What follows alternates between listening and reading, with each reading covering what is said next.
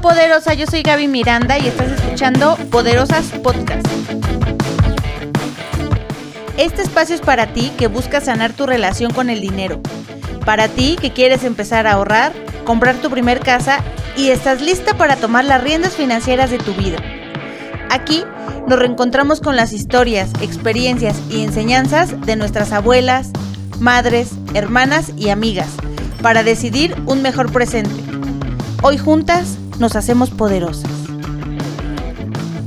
Hola poderosas, ¿cómo están? Yo soy Gaby Miranda, espero que estén pasando un extraordinario miércoles, ya sea que me estén viendo o escuchando en YouTube, en Spotify, que estés trabajando, lavando el traste, en el carro. Este, muchas gracias por escucharme, por estar aquí como cada miércoles.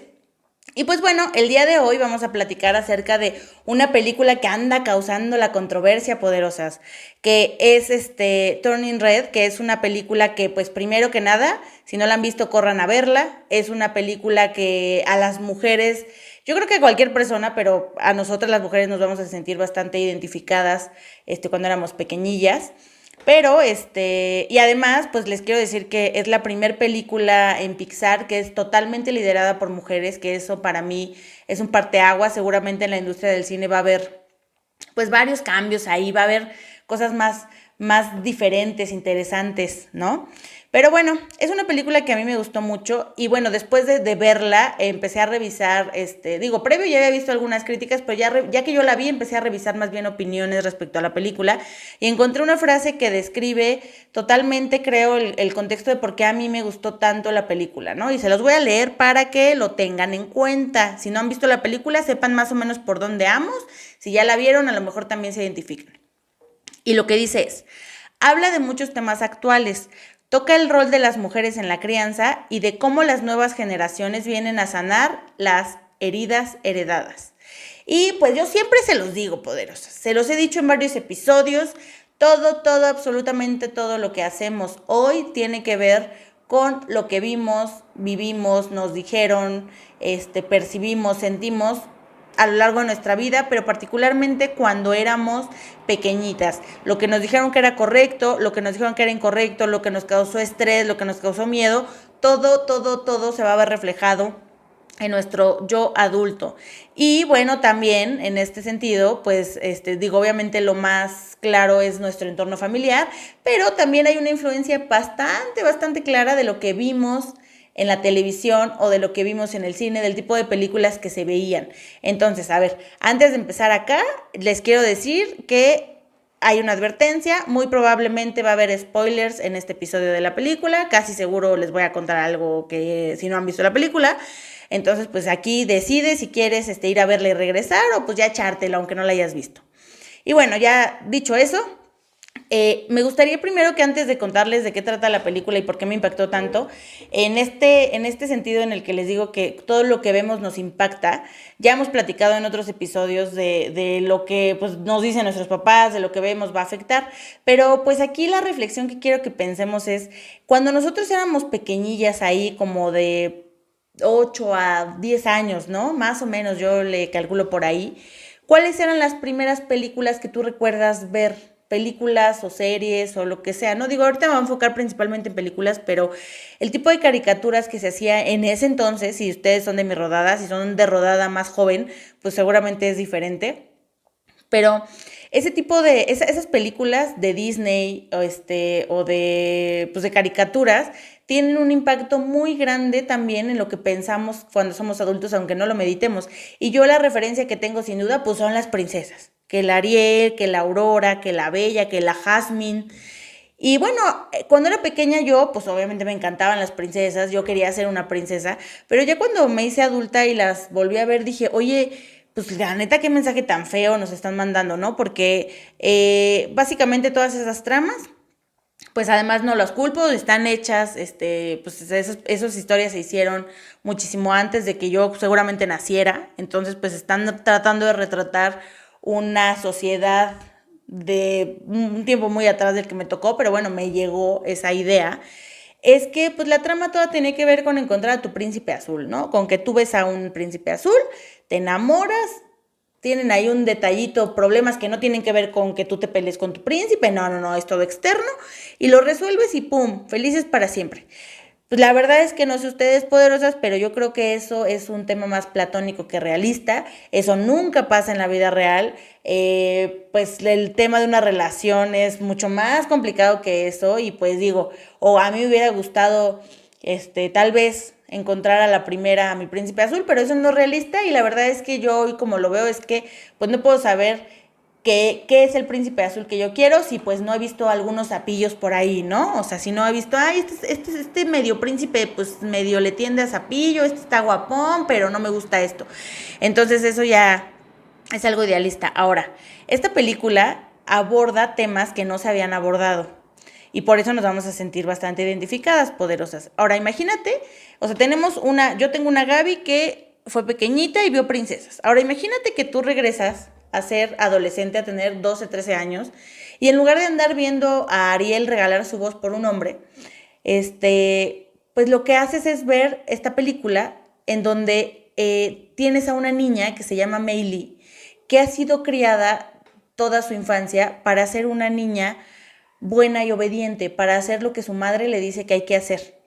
Y un día de pronto, pues se da cuenta que su mamá la avergüenza, ¿no? Entonces, pues de entrada es como, uy, no manches, todos hemos sentido, no, a mí no me engañan poderosas, todas hemos sentido en algún momento pena por nuestra madre o nuestros padres, ¿no? Que te dan pena, que no los quieres ver, y justamente es cuando, la mayoría de las veces es cuando inicia tu adolescencia, cuando empiezan todos estos cambios en tu cuerpo, en tu vida, y todos esos cambios son representados en, en, la, en la película como que la niña se convierte literal en un panda rojo y se convierte en un panda rojo cuando siente emociones fuertes, ya sean de felicidad, de tristeza, de enojo. Eh, o fuertes cambios de humor. Entonces hay una referencia muy particular que hacen hacia la menstruación, este, que es un tema que nunca se habla.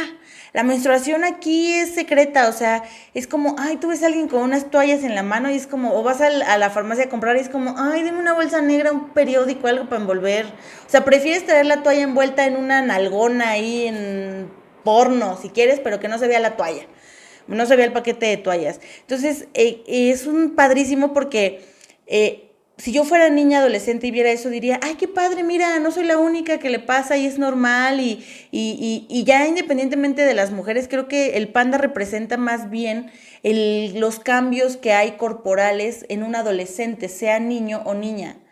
Eh, el cambio de humor, el cambio de mentalidad, que pues también está súper padrísimo, que, que se toca el despertar sexual representado en una niña, pero eso también le pasa a los niños, ¿no? Que empiezas a ver medio guapo o guapa a una persona y pues entonces hay ahí este jiribilla, padre, me, me, gustó bastante, pero algo que, que, me marcó, eso, eso yo creo que, que pues me identifica y lo veo como, pues sí, o sea, hubiera estado padre ver que eso era normal cuando era niña, lo veo hoy, sé que pues todos lo vivimos, todos y todas lo vivimos de alguna manera así, pero algo que a mi yo adulta le, le, le hizo como más, ay, así, no sé cómo decirlos, decirles, es que cuando a la niña eh, se da cuenta que es un panda, y que se convierte en panda, que las emociones la chingada, pues descubre que todas las mujeres de su familia han sido pandas.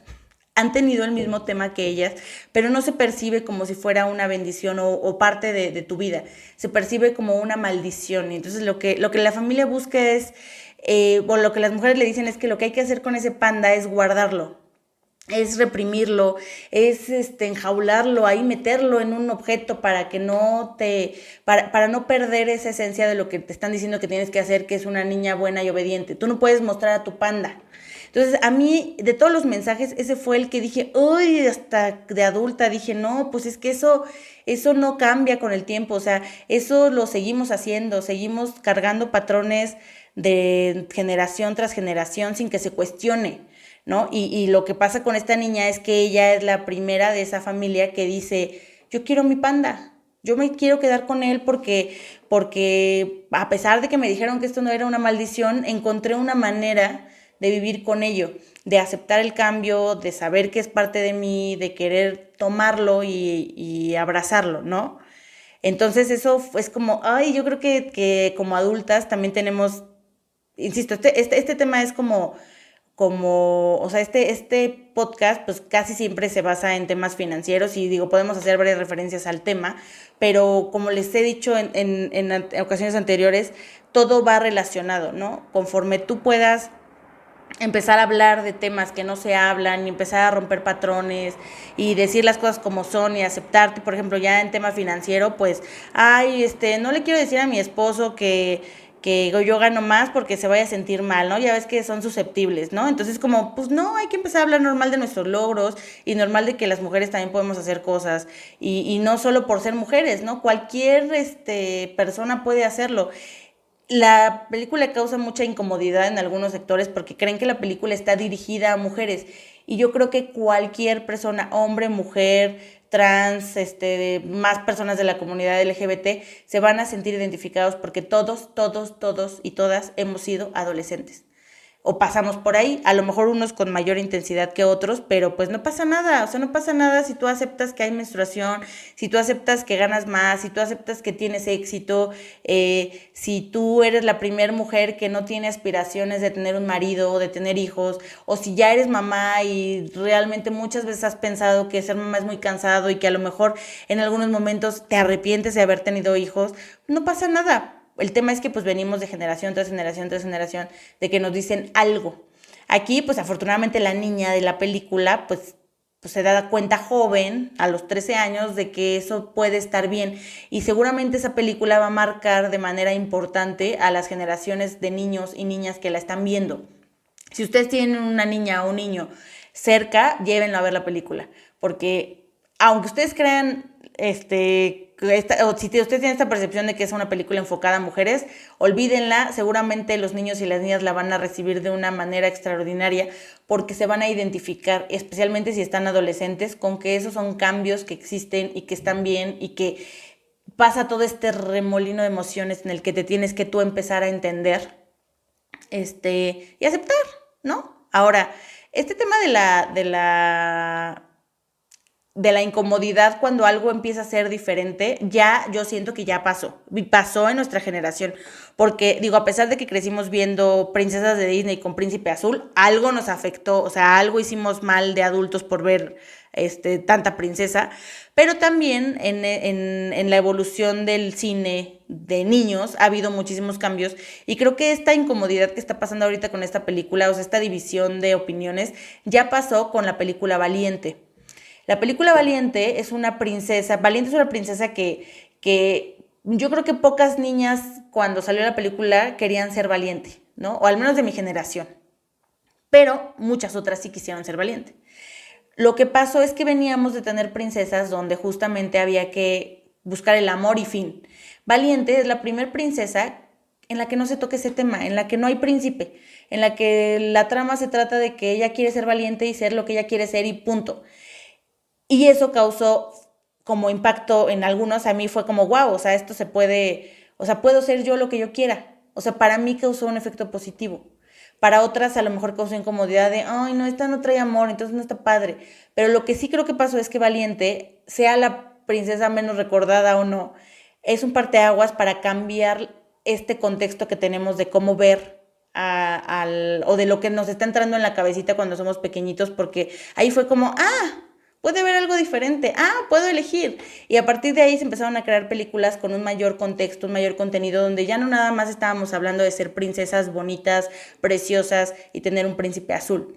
Entonces, eh, esta película creo que le va a pasar un poco lo mismo porque eh, a diferencia de las princesas originales de Disney, que como les comentaba hace rato, son ideas platónicas de cómo estaría padre que fuera la vida. En este caso, la película trata de retratar a través de algo, obviamente no real, o sea, no es que te pongas como panda, pero trata de retratar en un sentido bonito algo que sí es algo que pasa. O sea, a ti te dan pena tus papás en la adolescencia, pues a veces este, tu mamá es de una manera porque su mamá fue así con ella, ¿no? Que también lo retrata muy bonito la película, que es como, este, no es que mi mamá quiera ser mala, ¿no? Simplemente es lo que a ella le enseñaron, ¿no? Que tenía que hacer y pues bueno, eh, yo ya me di cuenta que tengo el valor de cambiarlo. Ella a lo mejor no, no tuvo las mismas posibilidades que, que, yo tuve, pero tiene la posibilidad de aceptarme, ¿no? Pero pues es como generación tras generación tras generación y entender un poco que, que pues así es, ¿no? Lo vivimos y es un aprendizaje bastante padre. Eh, esta película, creo que las últimas películas de Pixar han sido bastante bastante padres, me he identificado muy, muy bueno. También este, la película de Soul fue algo que a mí me, me, gustó mucho. Este, si no la han visto, también vayan a verla. Tiene un mensaje muy parecido de, de, que pues, no tienes que hacer lo que la gente te diga que tienes que hacer. Tú sé tú y fin. Y bueno, pues ya nada más para, para, para, ir, para ir cerrando, pues hay que normalizar empezar a hablar de estos temas y empezar a aceptarnos. Y eh, una de las conclusiones más padres que me deja la película es que el panda rojo puede significar muchas cosas, puede significar este, cosas, pensamientos con dinero, puede significar una habilidad, puede significar una emoción. Este, a lo mejor yo soy más chillona que otras personas, pero no significa que está mal. Y, y algo padre que, que creo que, que, da un giro padre en la película y que es un mensaje bonito, es que el panda rojo eh, es, tiene tintes como cualquier, cualquier cosa que tenemos. Puede ser bueno o malo dependiendo de cómo lo enfoques. Entonces, el panda al inicio asusta porque es grande, es diferente y si no lo controlas es agresivo y tiene unos ojos así de, ay, te voy a matar. Pero eso es cuando no lo controlas, no lo aceptas y está mal enfocado.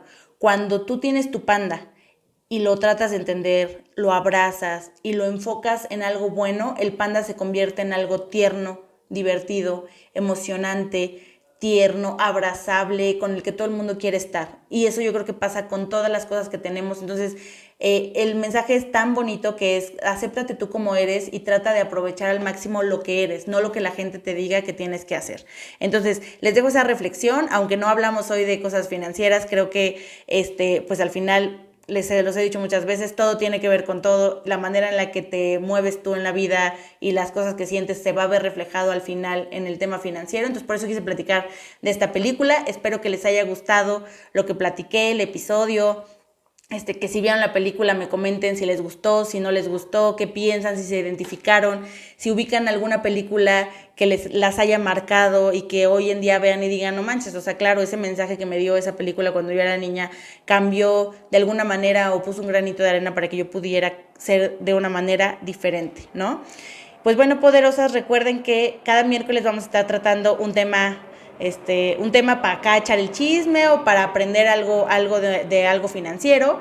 Este, recuerden que este podcast se sube a Spotify y a YouTube para que lo me vean o lo escuchen. Y pues bueno, recuerden seguirme en mis redes sociales. Estoy como Gal Asesores, G-A-A-L Asesores en Instagram, en Facebook, como Gaby de Gal en TikTok. Y pues bueno, este, espero que sigan teniendo una excelente tarde. Yo soy Gaby Miranda y espero que después de este episodio te vayas siendo más tú, más poderosa. Hasta la próxima.